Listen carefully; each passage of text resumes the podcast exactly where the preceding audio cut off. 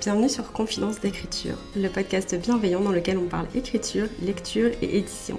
Je suis Morgane du compte Instagram Morgane Auteur, autrice et script doctor, et dans ce podcast, je te partage mes coulisses d'écriture et de publication, mes meilleures lectures, mais aussi mes conseils de professionnels de l'édition et plein d'autres choses encore. Retrouve-moi chaque semaine autour d'une tasse de thé pour discuter d'un nouveau sujet. Bonne écoute Hello et bienvenue sur ce nouvel épisode du podcast Confidence d'écriture. J'espère que vous allez bien et j'espère que vos projets se portent bien. On se retrouve aujourd'hui avec une tasse de thé qui va très probablement refroidir pendant l'enregistrement de cet épisode pour discuter un petit peu de perfectionnisme et de vous parler alors pas forcément de mon parcours entièrement avec le perfectionnisme, mais surtout d'une anecdote, de quelque chose en fait qui m'est apparu flagrant suite à une conversation qu'on a eue sur le café des Otéris et que j'aimerais bien vous livrer parce que ça fait quelques temps déjà que ce sujet me trotte dans la tête. Et c'est quelque chose dont on a alors indirectement parlé hier, du coup pour moi, mais c'était il y a quelques jours déjà pour vous au moment où vous écoutez cet épisode, mais dont on a parlé récemment euh, sur le Café des Autoristes après un live d'écriture. Et c'est vrai que j'avais envie, de, j'avais envie de, vous en parler un peu, de faire un épisode. Euh, j'avais prévu de l'inclure dans un autre épisode que je tournerai normalement à la suite de celui-ci. Mais finalement, j'ai l'impression que ça mérite un peu sa propre parenthèse, donc euh, voilà, elle est là. Pour un tout petit peu de contexte, sur le Café des Autoristes, on organise du coup des lives d'écriture. Toutes les semaines, plusieurs fois par semaine, on écrit ensemble en live sur Discord pendant une heure. Et ensuite, une fois que l'heure d'écriture est passée, je pose toujours une petite question aux autoristes qui sont présents, présentes sur le live, pour savoir un peu comment avance leur projet, comment ça va en ce moment, et puis aussi bah, juste découvrir un peu plus avec des questions orientées les univers, les personnages, les envies de chacun chacune. Je trouve ça super cool. Moi, ça m'aide à découvrir des projets trop cool, des copains. Et puis, euh, j'ai l'impression aussi que bah, ça fait toujours plaisir aux gens en fait de pouvoir parler de leurs romans et de leurs histoires avec d'autres personnes qui kiffent les romans et les histoires qu'on n'a pas forcément toujours dans notre entourage. Pas toujours évident de, tomber sur euh, quelqu'un qui aime autant lire et écrire que nous euh, dans les gens qu'on connaît. Du coup, voilà, je trouve que c'est toujours un, un super moment. Et là, la question à la base, elle tournait pas forcément autour de ça, mais c'est vrai que souvent les discussions en fait à la fin s'orientent sur des choses qui nous ont particulièrement marqué dans ce qu'on disait pendant la, pendant la petite session. Et là on en est venu à un moment où j'ai livré une anecdote qui me trottait dans la tête déjà depuis un petit moment. Parce qu'on avait déjà parlé sur le Discord de nos tout premiers projets d'écriture. Voilà, est-ce qu'on se souvenait de ce qu'on avait écrit euh, il y a 10 ans euh, pour ceux qui écrivaient il y a 10 ans? Est-ce qu'on était capable de raconter un peu l'histoire ou au moins de savoir s'il y avait un personnage? Est-ce que peut-être aussi on avait des extraits qu'on avait gardé de ce qu'on avait écrit. Et en parlant de ça, euh, ben moi j'ai réfléchi à cette question aussi, et enfin j'ai été obligée un peu de m'admettre que bon, ma mémoire n'est pas la meilleure, donc compliqué pour moi de me souvenir de mon premier projet avant mes 12 ans. Quand j'avais 12 ans, j'ai écrit une sorte de... C'était une fanfiction pas assumée, très clairement, euh, de X-Men, avec euh, donc un personnage, un personnage féminin pour le coup qui était une fille, pas comme les autres, vous voyez, genre elle avait 14 ans, elle faisait du skate. J'en ai déjà un peu parlé dans un précédent épisode, mais voilà, c'était typiquement euh, la meuf pas comme les autres. Euh, elle était orpheline. Voilà, tous les personnages de jeunesse à l'époque étaient orphelins, je ne fais pas les règles. Et euh, son, son, père d'ailleurs venait de, enfin était à l'armée et il venait de décéder, donc elle avait récupéré son médaillon de l'armée, elle le portait autour du cou, elle avait une veste militaire kaki et tout, enfin genre camouflage. Elle vivait dans la maison seule, parce que forcément un enfant de 14 ans n'est pas placé en foyer quand il se retrouve sans famille, il vit dans sa maison seule bien sûr. Bref, et un jour quelqu'un venait chercher cette fille-là, je crois qu'elle s'apprêtait à fuguer mais je me souviens pas pourquoi. Elle voulait peut-être fuguer et en fait il y a un gars qui vient la chercher, mais un gars de son âge quoi, pareil, 14-15 ans. Et ce gars-là s'appelle Harry, alors on était en pleine période euh, Harry Potter donc forcément. Ce gars-là s'appelait Harry, il ressemblait vachement à, à Cal dans Tara Duncan pour les personnes qui connaissent. C'était un peu le même genre de personnage. Et euh, bon, Harry, il avait un pouvoir spécial, c'était qu'il enfin, il traversait les murs, il traversait la matière. Il avait plein de soucis avec ça, parce que forcément, sous le coup des émotions fortes, il traversait un peu tout et n'importe quoi. Donc, s'il était assis sur une chaise, il pouvait traverser la chaise et se retrouver par terre. S'il était sur un pont, il pouvait traverser le pont et se retrouver dans le, dans le, dans le fleuve en dessous. Enfin voilà, c'était des trucs comme ça. Vous vous dites, je parle beaucoup de Harry et je ne parle pas du personnage principal. Je ne me souviens pas quel était son pouvoir. je crois qu'elle s'appelait James, parce que j'aimais bien l'idée de lui donner un prénom qui était typiquement masculin. Je trouvais que c'était très stylé. À part ça, j'avoue, je ne sais pas qui elle était, je ne me souviens pas quel était son pouvoir. C'était sûrement quelqu'un de puissant, mais je ne saurais pas plus vous en dire sur elle. Avant ce projet-là, je sais que j'ai écrit d'autres choses, mais je serais incapable de vous dire quoi. parce que voilà, pas trop de mémoire, et aussi parce que j'en ai pas gardé de traces. Même cette fameuse fanfiction slash euh, mini plagiat pas très assumé de X-Men, même ça je serais incapable de vous dire, je serais incapable de retrouver ce projet, malheureusement il n'existe plus. Et c'est le cas pour beaucoup de projets qui ont vécu après ça. Euh, il faut savoir que à l'époque, comme beaucoup de personnes, j'étais, je ne savais pas comment on écrivait un livre, forcément. J'avais 12 ans, donc euh, pas de jugement, évidemment. Mais je ne savais pas comment faire. Et du coup, j'étais la spécialiste des, euh, des premiers jets avec trois chapitres et finalement j'abandonne l'histoire. Juste parce que je ne savais pas où l'histoire allait, je, je, ne planifiais rien, je voyais pas dans le futur. Je pensais qu'un jour, tous les autoristes, enfin tous les autoristes, genre juste, ouais, prenaient un crayon, un cahier, et se disaient, ok, je vais écrire un roman complet et que ça venait comme ça, quoi. J'avais pas encore trop compris qu'en fait, il y avait beaucoup de recherche et de travail à mettre dedans. J'avais tout ce truc de, euh, je pondais trois premiers chapitres, ça n'allait pas, donc euh, j'arrêtais tout et j'abandonnais le projet. Sauf que je ne faisais pas que ça. C'est-à-dire que perfectionnisme oblige, si c'était pas bon, ça partait à la poubelle. Je rigole un peu, mais je sais que c'est quelque chose qui est beaucoup euh, que j'ai beaucoup retrouvé en discutant avec d'autres personnes de ce sujet. Et ça m'a fait du bien honnêtement de savoir que j'étais pas la seule, mais c'est ce qui arrive à beaucoup d'enfants dont on dit qu'ils sont surdoués parce que juste, bah en fait, elles sont bons, bonnes en classe. Donc on est nombreux en fait à avoir été bons en bonne en classe et, euh, à avoir eu un peu des, praises, des, ouais, des félicitations, des compliments là-dessus et à s'être dit que notre valeur, elle dépendait de ça en fait, du travail qu'on arrivait à produire et tout ça. Et moi particulièrement, j'étais bonne en français. Donc à l'époque, le français, c'était beaucoup aussi de rédaction, de petits trucs, alors au primaire, mais aussi au collège.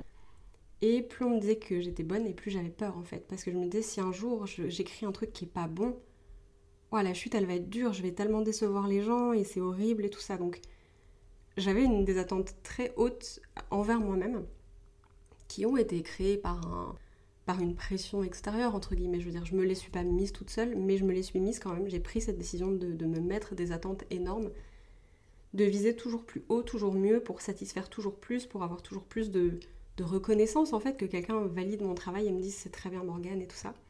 Je suis un peu rentrée dans ce cercle-là. Et du coup, dès que quelque chose ne me convenait pas, dès que je me disais genre non, c'est pas assez bien et tout ça, j'arrêtais complètement en fait. Je me disais non, c'est de la merde, c'est pas le bon projet, c'est pas la bonne histoire pour moi, je le sens, donc j'arrête.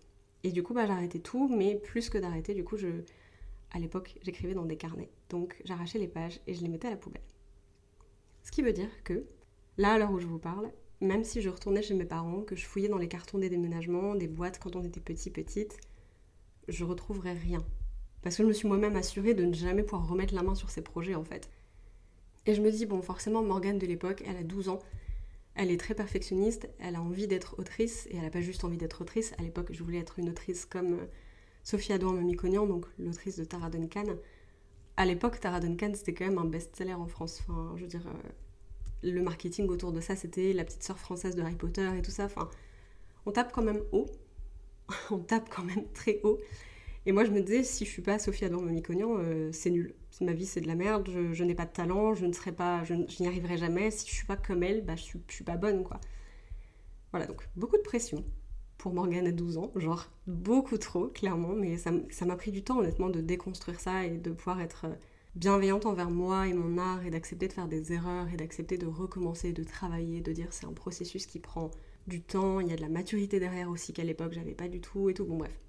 J'ai beaucoup fait de travail sur moi là-dessus, mais du coup je me dis, là maintenant tout de suite, moi à 27 ans, je suis un peu attristée de, de en fait, déjà de l'intransigeance que j'avais avec moi-même, au point de dire si c'est pas bon, alors jamais plus je ne veux le voir. Et c'est dommage parce qu'un truc n'est jamais bon du premier coup en fait. C'est littéralement le but du premier jet. C'est pas bon, c'est pas fait pour l'être. C'est fait pour avoir une base sur laquelle travailler plus tard. Sauf que moi ça je le comprenais pas du tout forcément. Mais je me dis c'est quand même dommage de ne pas avoir laissé plus de bienveillance à ce moment-là. Mais surtout en fait d'avoir été aussi extrême dans le truc de dire je j'arrache, je veux plus jamais le voir. Parce que du coup, je me dis, bah voilà, genre 15 ans plus tard, j'en suis au stade où j'ai pas du tout de traces de mes premiers écrits d'autrice, enfin d'autrice plutôt.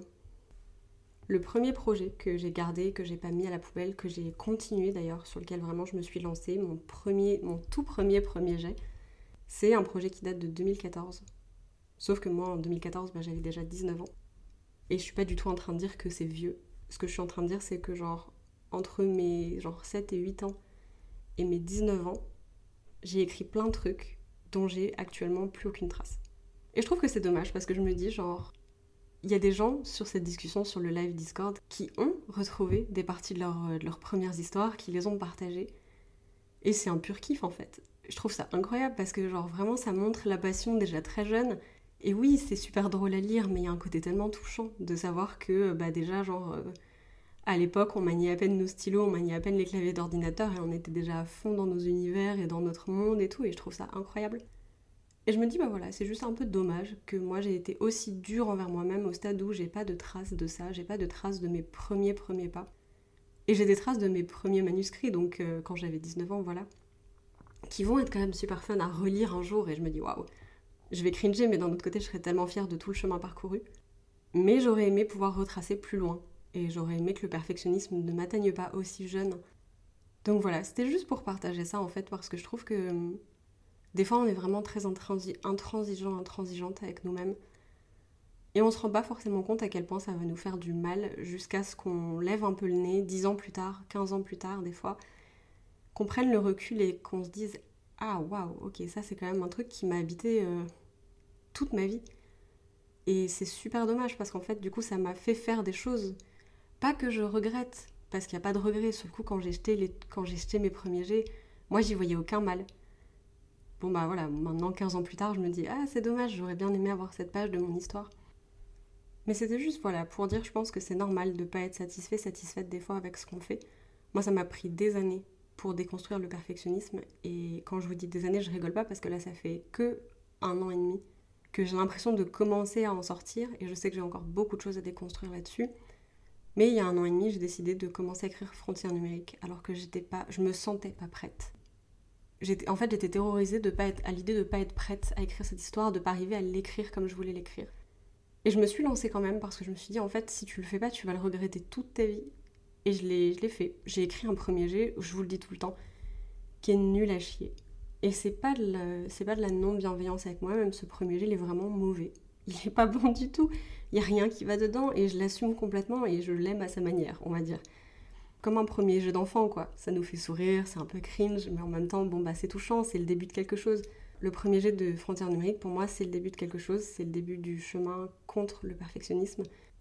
Et c'est le début d'une incroyable découverte aussi de euh, je suis capable de le faire, je suis capable de faire des, belles choses, d'être fière de mon travail. Mais il faut passer par un moment où, euh, bah, avant que le gâteau il sorte du four et qu'il soit tout beau et qu'on puisse le décorer, ben c'est trois œufs avec de la farine un peu gluante dans un saladier, quoi. Pourtant, le gâteau, il est beau, et en plus, il est bon. Frontière numérique, c'est pareil. Voilà. Est-ce que c'est la morale de l'histoire? Que tout a forcément l'air d'un truc pas très ouf dans le saladier? Pour finalement sortir du four en mode tada Peut-être. C'est pas forcément la meilleure comparaison que j'ai jamais eue, mais si jamais elle vous parle, bon bah voilà. Mais du coup, ouais, c'est normal des fois de pas être satisfait, satisfaite avec ce qu'on fait. Je pense qu'on passe tous par là. Mais quand c'est comme ça, le mieux c'est encore de cacher ça dans un disque dur ou dans un placard si c'est sur un carnet, laisser décanter et revenir dessus, bah, soit quand on est prêt, prête à revenir dessus et à travailler le projet, soit dix ans plus tard, quand on a mûri, quand on est passé à autre chose et de se dire Ah, c'est vrai, punaise. Parce que finalement, je pense que c'est important de documenter son parcours aussi en tant, qu'artiste. Ça fait des beaux souvenirs et moi, je vous dis, de voir notre progression à nous sur l'échelle de, de 10, 15, 20 ans, c'est juste tellement gratifiant et tellement satisfaisant et j'aurais bien aimé avoir ça.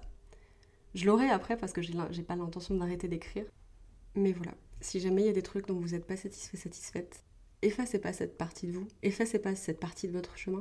C'est ce que j'aurais bien aimé me dire finalement. Là, si j'avais mon moi de 12 ans sous les yeux, je lui dirais genre, efface pas ce que tu voulais dire à ce moment-là. C'est dommage de faire disparaître des traces de qui on était. Voilà, c'était un peu tout pour cet épisode qui était honnêtement, je vous ai juste livré ce que j'avais sur le cœur là en ce moment. J'espère que ça vous aura plu, peut-être que ça résonne avec vous, peut-être que pas du tout, si jamais vous avez vous-même des traces de vos premiers jets quelque part, de quand vous étiez plus jeune. Pas forcément enfant, je sais qu'on n'a pas tous commencé à écrire quand on était enfant, moi c'est le cas, mais peut-être que vous c'est venu plus tard. Si jamais vous avez gardé des traces de ça, ben c'est peut-être le moment de les déterrer finalement, de rigoler un peu et de surtout vous dire genre waouh, qu'est-ce qu'on en a fait du chemin en fait, je trouve ça incroyable. Et puis si ça résonne pas forcément avec vous, et ben cœur sur vous aussi. Et bravo de jamais être tombé dans la spirale du perfectionnisme. En attendant, moi je vous dis merci beaucoup de m'avoir écouté. On se retrouve la semaine prochaine pour un nouvel épisode et surtout, bonne écriture.